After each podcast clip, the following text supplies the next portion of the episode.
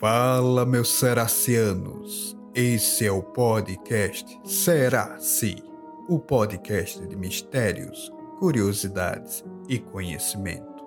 Vamos iluminar sua alma, te levar para o céu ou para o inferno. Depende da sua interpretação. E o conhecimento de hoje será sobre o olho de Horus, o famoso olho que tudo vê. Eu sou Emerson. E eu sou o Douglas. O olho de Horus também é conhecido como o Dijat, ou olho de Ra. É um dos símbolos mais antigos e poderosos da mitologia egípcia. Este símbolo tem sua rica história e significado dentro da cultura egípcia antiga e é frequentemente associado como proteção, cura e poder divino. Aqui estão alguns detalhes sobre o olho de Horus. Vamos lá?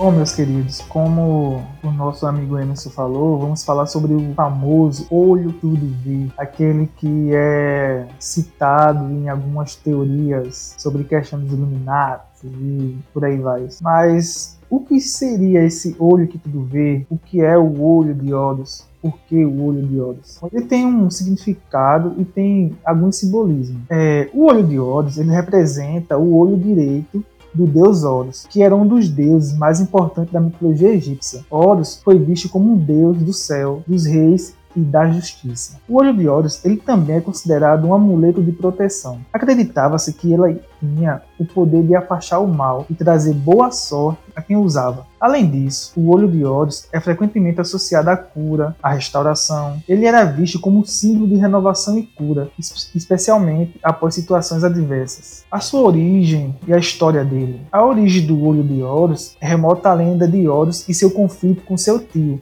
que resultou na perda do olho de Horus. Segundo a lenda, o olho de Horus ele foi arrancado por Sete durante uma luta. No entanto, o olho dele foi restaurado por Tote, o deus da sabedoria, e devolvido a Horus. O olho de Horus simboliza a restauração da integridade e da ordem divina alguns componentes simbólicos. Esse olho de Horus ele é geralmente representado como um olho humanizado, estilizado, com algumas características específicas. Ele é composto por seis partes: o rabo, representando as lágrimas de Horus, a pupila, que pode ser associada à lua ou ao sol, as sobrancelhas, que se assemelha a um falcão, um animal associado a Horus, a íris, que representa a deusa Isis, a sobrancelha superior, associada à deusa Nut, e a sobrancelha inferior, associada a deusa Arton. Ele também é considerado como um protetor e é usado como amuletos. Ele é frequentemente usado como um amuleto de proteção no Antigo Egito. Acreditava-se que ele tinha o poder de afastar o mal e proteger aqueles que o usavam. Esse aspecto protetor contribuiu para a ideia de que o olho estava sempre vigiando e protegendo contra ameaças. Ele também era encontrado em joias, objetos domésticos e túmulos. Também era comum, comum pintar o olho de Horus nas embarcações e nas portas das casas para afastar o mal. Acredito que vários ouvintes é, já viram esse olho de Horus. Se, se eu não me engano, é, tem até na nota de um dólar que falam que tem lá uma pirâmide com um olho lá, que é o olho de Horus, o famoso olho que tudo vê. Você já viu isso, Emerson? Sim, sim. Na nota de um dólar está presente o, olho de Horus, assim como também está presente no anime Yu-Gi-Oh!, onde o Yugi ele usa o amuleto que é a pirâmide com o olho de Horus. Realmente, realmente. Agora é, a gente fica pensando, é as pessoas usam essa questão do olho de Horus, essa questão do olho que tudo vê, como algo maligno, como algo ruim. É, é só um olho e aquilo é, tem algo de ruim. Provavelmente por conta que, por ser de cultura pagã, né? Os deuses do Egito, que muitas vezes era cultuado para fazer o mal contra os seus inimigos e proteger aqueles que o seguiam. Então, provavelmente tem um pouco desse contexto aí que o olho de Horus é para me proteger das más, dos maus olhados, no caso. É, faz sentido, mas é, vamos pegar por esse lado, que é, viviam pela cultura pagã, mas cada região, cada cultura, naquele tempo, não muito hoje, né, mas antigamente, cada um tinha seu Deus, né, e cada seu Deus era representado por alguma coisa. Então, é, eu que cultuo ao meu Deus, vou falar que o simbolismo daquele Deus lá, que outra pessoa cultua, é algo ruim. Então é uma questão de ponto de vista. Exatamente. Horus também é associado ao Sol e à Lua, representando a vigilância contínua durante o dia e a noite. O Sol e a Lua são considerados astros que veem tudo o que acontece na Terra, e essa associação contribui para a ideia do olho que tudo vê. Seja o sol e a lua são dois olhos enormes que veem tudo. Cara, imagina para o povo, aquele pessoal dessa cultura que acreditava no olho de Horus, que o olho que tudo vê. Imagina eles é tipo, eu não posso fazer nada de errado porque ele tá me vendo. Olha lá, o sol ali, então é ele me olhando. À noite, oi ali, eu não posso. Sabe aquela, vamos dizer assim, realmente o olho que tudo vê, não tinha como esconder o que você fosse fazer, sendo de dia ou de noite, ele estaria lhe vendo. É a mesma coisa que ser onipresente, ele estaria em todos os lugares, porque de qualquer lugar do planeta você vê o Sol e vê a Terra. Exato. E aí lembra até um pouco do livro do 1984, né? o, o grande irmão que observa tudo, todos os seus passos. E aí, envolvendo a religião, seria essa forma de identificar os pecadores, os malfeitores e puni-los. Assim, a cultura demonstrava que essas pessoas poderiam ser submissas ou temerem algo de ruim que pudesse acontecer e por conta disso não praticavam, entre aspas, o, o mal. Pensa bem, o, o ser humano ele é muito sagaz, porque é, acreditando ou não em deuses ou em um único Deus ou se existiu ou não, é, se foi algo criado só pela mente humana, isso o cara foi muito inteligente, porque pensa bem, ele colocou logo o que? O Sol e a Lua, representando o olho de olhos que tudo vê. E tipo, cara, em todo lugar do mundo você vê o sol e a lua. Então, uma forma muito eficaz de controlar o povo, de manter ali naquela linha reta não desobedeça, porque Horus, o olho que tudo vê, o olho de Horus, vai estar lhe observando, de dia ou de noite. Então você não pode sair dali. Uma forma muito interessante de controle, não acha? Bastante interessante se você perceber, como você mesmo falou, né? Sol e a Lua, tá todo canto do planeta dá para ver. E tá ali presente quase que todos os dias, no caso da lua, né? Pode ser de dia, pode ser de noite, mas está lá e observando. Então, eu sei o que você fez durante o dia e durante a noite. Sei o que você fez no verão passado. Essa relação, o olho de Horus, ele também tem algumas. tem uma certa relação com outros deuses. É, ele está intimamente relacionado com várias divindades egípcias, incluindo Horus, Torte, Isis, Nut e Arthur. Portanto, a combinação de sua história mitológica, seu papel protetor, sua conexão com Horus e seu uso generalizado como amuleto de proteção contribuiu para a associação do olho de Horus com a ideia de um olho que tudo vê, no contexto da mitologia egípcia. Diga aí, cara, é, tem lá uma tatuagem, olha, tem uma tatuagem aqui, o olho que tudo vê. Eu tenho um quadro na minha casa, o olho que tudo vê. Eu tenho um colar, o olho que tudo vê. Então eu estou sendo protegido, eu tenho uma proteção divina. Interessante. É, cada religião com seu Deus tem seus artefatos mágicos, simbólicos, que venham representar uma proteção, um cuidado. Chega a ser até um pouco de superstição, né? Como tem gente que acredita que espada de São Jorge, que é aquela plantinha que cresce né, vertical, como fosse realmente uma espada, afasta os maus olhares, assim também como um pé de pimenta e por aí vai. Superstições têm seus mistérios.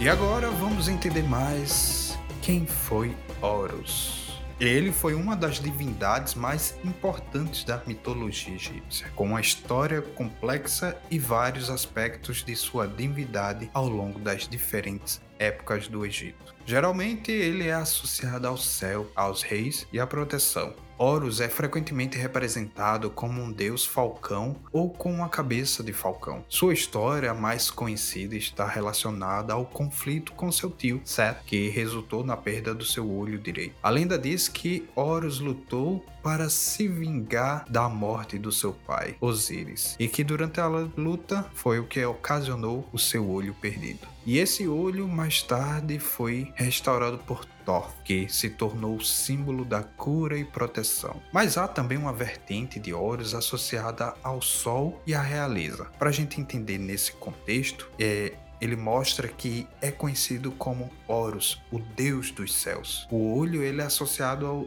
ao sol e à lua. Os faraós eram frequentemente identificados com Horus durante suas vidas e com Osíris após a morte. Interessante, né? Essa, os faraós eram associados a uma forma de falar assim, olha, eu tenho o poder, eu sou associado, eu tenho uma proteção especial, vamos dizer assim, mais que vocês, médios mortais. Então vocês têm que me obedecer porque eu sou o representante daquele Deus dos céus. Uma forma de manter o povo na linha, né? Se você não fazer isso, como eu falei, olho está vivendo, o olho que te vê está de olho em você. Exatamente, era uma forma de mostrar poder aos demais, principalmente aos escravos, né? Horus também era frequentemente invocado como um deus protetor. Acredita-se que ele oferece proteção contra as ameaças e males. E por esse motivo, sua imagem, especialmente o olho de Horus, foi usada em amuletos e talismã, que é algo que a gente vê até hoje em dia, né? Em muitas daquelas pulseirinhas que é cheia de bugiganga, tem uma figa que vai ter uma pimenta, vai ter o olho de Horus, justamente para passar essa ideia de proteção filmes também, né? Algumas representações, Duro de Ouro e tal. Só que aí, nessa questão de filmes, é, já entra os teóricos da conspiração que fala que é relacionado com o olho de ouro, o olho que tudo vê, é relacionado ao Deus que vê todas as coisas. As pessoas, é, elas pegam esse símbolo e colocam ele como se fosse o, o sistema. O sistema vê tudo que a gente faz, controla tudo que a gente faz e sabe tudo que a gente... Por isso que quando você vê um olho de Horus em alguns filmes, é só apenas uma citação de, ó, tô de olho em vocês, viu? Bom, teorias, né? Se não existia um olho de Horus, hoje em dia estão tentando implementar um, viu? Porque tudo é rastreável, praticamente. E está cada vez mais rastreável ainda, em tempo real. Vamos dizer que é um Horus mais moderno. O olho de Horus digital. É, vamos dizer assim. Agora, voltando para a relação com a realidade egípcia, os faraós eram considerados os filhos de Horus e, como tal, ele desempenhou um papel significativo na mitologia da realidade. Cada faraó foi visto como uma encarnação de Horus durante a vida. Então você percebe, Douglas, que não era simplesmente Horus que dava a sua proteção, sua bênção sobre os faraós, mas ele se encarnava no faraó para governar. É, é mais uma forma de manter o controle. Porque ação eles teriam de que faraó, faraó não, né? Que o Horus tinha encarnado nos faraós. Era só a palavra deles e o povo tinha que acreditar. E por ser faraós, reis, homens, poder, quem ia duvidar? Ninguém, né? Tinha que simplesmente aceitar, caladinho. É aquela coisa, né? Quem tem poder, manda. Não tem, obedece ou se rebela. Exatamente. Pois é, porque o cara podia alegar o que?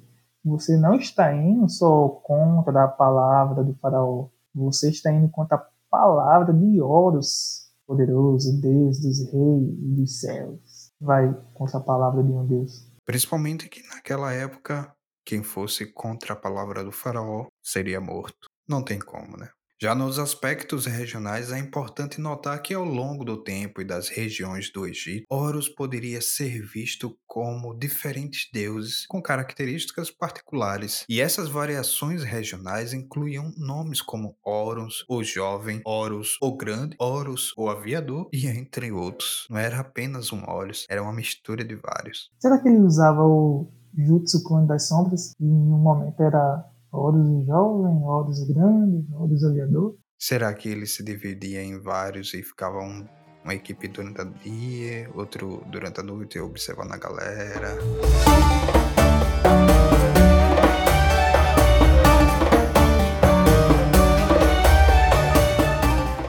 Partindo para o simbolismo e a iconografia, Horus é frequentemente representado a Ankh, um símbolo da vida, e ao cetro Eka, um cetro real. Sua representação como um falcão também é icônica. Horus desempenhou um papel crucial na mitologia egípcia, simbolizando elementos importantes da religião, da realidade e da cultura egípcia. Sua lenda e inspiração eram centrais para a compreensão da mitologia e da sociedade do antigo Egito. Dentro de tudo isso que foi falado, qual foi o motivo, o que levou a sair no tapa com o próprio tio, chamar ele por um X1, o pai. Vamos tentar trazer alguns motivos que talvez possa ter levado a essa confusão toda e a essa disputa. Essa luta deles tem suas raízes na mitologia egípcia e está relacionada ao conflito entre Horus e seu tio Seth, como foi falado no início. Agora, essa luta é pelo trono do Egito e pela vingança pela morte do pai de Horus, Osíris. Aqui, é, vamos seguir, eu vou contar um pouco do que pode ter sido, como foi. Esse conflito entre Horus e Seth, Horus, o filho de Osíris e Isis, recuou o trono do Egito como seu direito de nascimento após a morte de seu pai Osíris. No entanto, Sete, irmão de Osíris e tio de Horus, também reivindicou o trono e recusou a ceder, ou seja, luta por poder. Mas é, cara, né, não é que faz sentido, né? É uma questão de lógica. Seu pai era um rei, é, mas ele tem um irmão. Você era o, o herdeiro legítimo o primogênito. Aí seu pai morreu, o trono fica para quem? Para você, né? Que é o herdeiro. Porém, tem o tio lá que quer o poder para si também. Aí já viu, né? O poder, o bicho pega. Só basta ter o poder que as coisas mudam, pessoas mudam de lado, arruma confusão, brigas e quem sabe até tira a própria vida. Pois é, a disputa pelo trono levou a uma série de confrontos e batalhas entre Horus e Seth, que eram frequentemente representados como deuses com formas humanas, mas também podiam assumir forma de animais. A luta era feroz e envolvia estratégias e artimanhas de ambos os lados. Caramba, devia ser muito uh, essa luta onde eles podiam é, ter formas humanas me faz lembrar os filmes filmes da Marvel, da DC, Superman, um ser muito forte, poderoso, contra um inimigo e tal. Cara, tá aí. Tem um filme, é Deuses do Egito, se eu não me engano, que mostra os deuses lutando. Lembra até a mitologia grega, né? Que eles tinham a forma de deuses, mas quando eles iam descer a porradas, ia para a forma de humanos. Sim, sim, realmente. Eu acho que o que faltou para acabar com essa picuinha de família aí, essa briguinha por poder, foi um, um Kratos da vida. Quando o Kratos terminar sua viagem lá pelo, pela mitologia nórdica, talvez ele vá para a egípcia. Se for, já sabe, né? Não vai dar bom para nenhum dos dois. Esse Horus e esse Sete aí, que se cuidem. Vai morrer tudinho. Durante essas batalhas, durante uma delas, com estratégia, com artimanhas, cada um com seus artifícios para conseguir ferir um, porque uma batalha entre deuses para um machucar o outro, acho que deve ser, não deve ser tão fácil, né? Mas durante uma dessas batalhas, Seth conseguiu arrancar o olho de Horus. Isso simbolizou uma perda significativa para Horus e, consequentemente, para sua capacidade de governar o Egito. O olho danificado tornou-se mais tarde o símbolo conhecido como o olho de Horus, ou o olho que tudo vê. Agora, diga aí, um rei sem um olho é legal, né? Porque é, em algumas culturas, eu não lembro se na cultura egípcia é, pessoas que tinham alguma deficiência é, física não era tão valorizada tão respeitada. Agora imagina um Deus sem um olho. A moral dele ficaria lá embaixo, né? No é tanto que o olho perdido foi o que originou, né, a questão de observar tudo, de das pessoas pedirem proteção tornasse um amuleto, porque seria o olho do próprio Horus. Mas, é, após a perda do olho, Horus estava determinado a recuperá-lo. Sua irmã Isis e o deus Thor trabalharam juntos para restaurar o olho. Thor usou suas habilidades mágicas e poderes de cura para trazer o olho de volta à sua forma original. Cara, é, vamos usar um pouco da imaginação. É, se foi para trazer ele de volta à sua forma original, um olho na sua forma original ele é redondo, bonitinho e tal.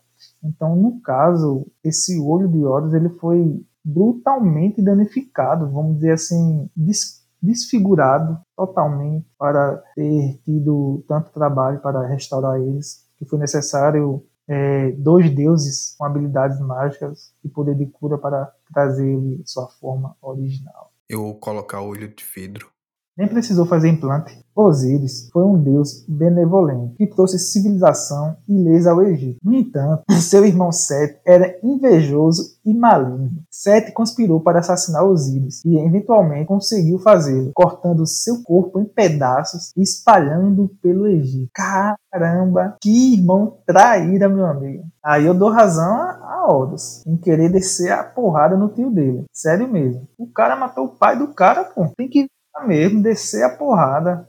Com um cara como esse, é só descer na lenha. Quebra tudo. É, vai morrer, vai morrer também. Aí, rapaz, com um irmão desse, pra que é inimigo, viu?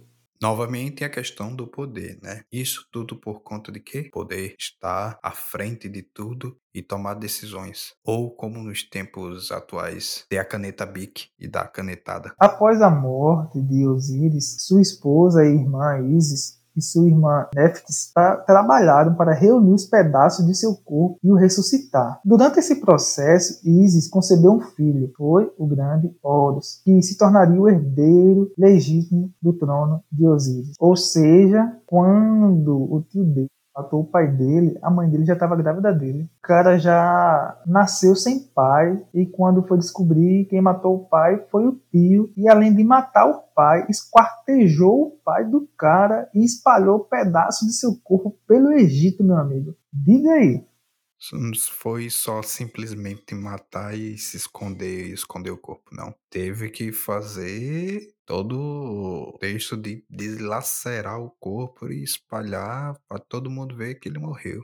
É, diante disso, né, Horus cresceu e reivindicou o trono como seu de direito de renascimento. No entanto, seu tio, né, que desejava o trono, escolheu não ceder. E isso, meu amigo, motivou a luta feroz entre esses dois deuses pelo controle do Egito. Sete tinha o motivo de querer o poder. Era o, o motivo dele era o poder. E ele ia tirar da sua frente qualquer um. E isso prova que ele tirou o irmão da frente. Eu queria o poder e meu irmão tá me pedindo, eu vou matar meu irmão. E além de matar, esquartejá-lo. Pronto. Agora Horus, ele tinha dois motivos. Trono era seu por direito. Isso aí era em, em inegável. E um motivo mais forte ainda, a vingança. A vingança, o ódio, a raiva por saber que seu tio matou seu pai por poder. Então, meu amigo, Horus tava com sangue nos olhos, como o povo fala, viu? Ele tava fervendo. Ele queria acabar de uma vez. Ele queria assumir, pô. Queria acabar com tudo aí pra seguir em frente. E dentre tudo isso, teve intervenções de outros deuses egípcios, porque eles ficaram muito preocupados com a guerra entre Horus e Sete. Desejaram intervir para resolver essa disputa. Eles convocaram, convocaram um tribunal divino presidido por Ra, o Deus Sol para julgar a questão de ganhar luta. Então, olha, vamos reunir ali uma galera ali, outros deuses, e vamos julgar quem é, merece quem tem que ser vitorioso. Nesse julgamento, presidido pelo deus Ra, o tribunal divino, ele julgou a disputa entre Horus e Sete. Durante esse julgamento, foram ouvidos argumentos de ambos os lados. O resultado do julgamento variou nas diferentes versões da lenda mas em algumas, Horus foi considerado vitorioso e legítimo herdeiro do trono, enquanto em outras, os deuses decidiram compartilhar o poder entre Horus e Sete, simbolizando a dualidade do Egito. Caramba, cara, é, é injusto. É, se nessa versão da lenda, onde decidiram compartilhar o poder entre Sete e Horus, é muito injusto, poxa. O cara matou o pai do outro e ainda teve, ainda conseguiu ficar com poder. Caramba, pelo jeito a corrupção não é só na humanidade não, viu? Entre os deuses também teve. Porque para mim isso aí é uma corrupção. Se o cara, se Horus, ele era digno por direito de nascimento, isso aí já era um argumento que o que é que Sete ia dizer? Que segundo a tradição, o trono era passado de pai para filho, não de pai para irmão. Então, não deveria ser de Horus praticamente. Aí ainda tem a questão de Sete ter matado Osíris para poder tomar o poder. Que argumento contra isso Sete teria? Nenhum. Mas, pois é, pô. E no final, em algumas versões da lenda, eles dividem o poder entre os dois. Pra mim, isso é corrupção. Vai que Horus, não, Horus não, né? Vai que Sete falou assim: ah, hum, tá ligado? Me ajuda ali, que um favorzinho aqui, um favorzinho ali, e assim vai. Talvez é dessa corrupção aí que os seres humanos vieram aprender, né? Favor, uma mão lava a outra. Um toma lá da cá e por aí vai. Pois é. Agora, independente do resultado específico do julgamento, a lenda da luta entre Horus e Sete representa a luta entre o bem e o mal, a ordem e o caos, e a transição da autoridade legítima de um governante para o outro. Também serve como uma explicação mitológica para a sucessão dos faraós no Egito. Em resumo, a luta de Horus com Sete foi motivada pela vingança pela morte de seu pai, Osíris, e pela reivindicação legítima do trono do Egito. E essa lenda desempenhou um papel fundamental na mitologia egípcia, enfatizando temas de justiça, sucessão real e conflito divino. Agora, na real, Sete foi um cabra muito ruim. Você percebe que a questão do poder foi o que desencadeou toda a história de Horus, né? A questão dele ser a pessoa que observa tudo, que tem toda essa questão ligada de proteção e tal. Por quê? Porque ele queria vingar o pai. E ele precisava ser um bastante atencioso e justo, entre aspas, né? Podemos dizer assim. Sim, e justamente porque ele ia seguir, né, uma tradição, ele ia seguir o, o reinado de seu pai, e seu pai era um rei bom, benevolente, cuidava do povo e tal, então ele provavelmente ia seguir essa mesma, esse mesmo reinado do pai, né, ia ser bom, benevolente e tal. Então, também aí, como você falou, entra a questão dele ser protetor, cuidar tal. Cara, além do cara perdeu o pai, ser tomado o trono, ainda perdeu um olho, que graças ao outros deuses ele conseguiu recuperar, mas, meu amigo, Horus sofreu, viu? Sofreu. Para o olho de Horus ganhar esse nome e de o que tudo vê, como alguns falam, foi sofrido, viu? Muito sofrido. Exato, não foi do nada que ele conseguiu, não. Teve muita luta, um olho perdido para poder conseguir.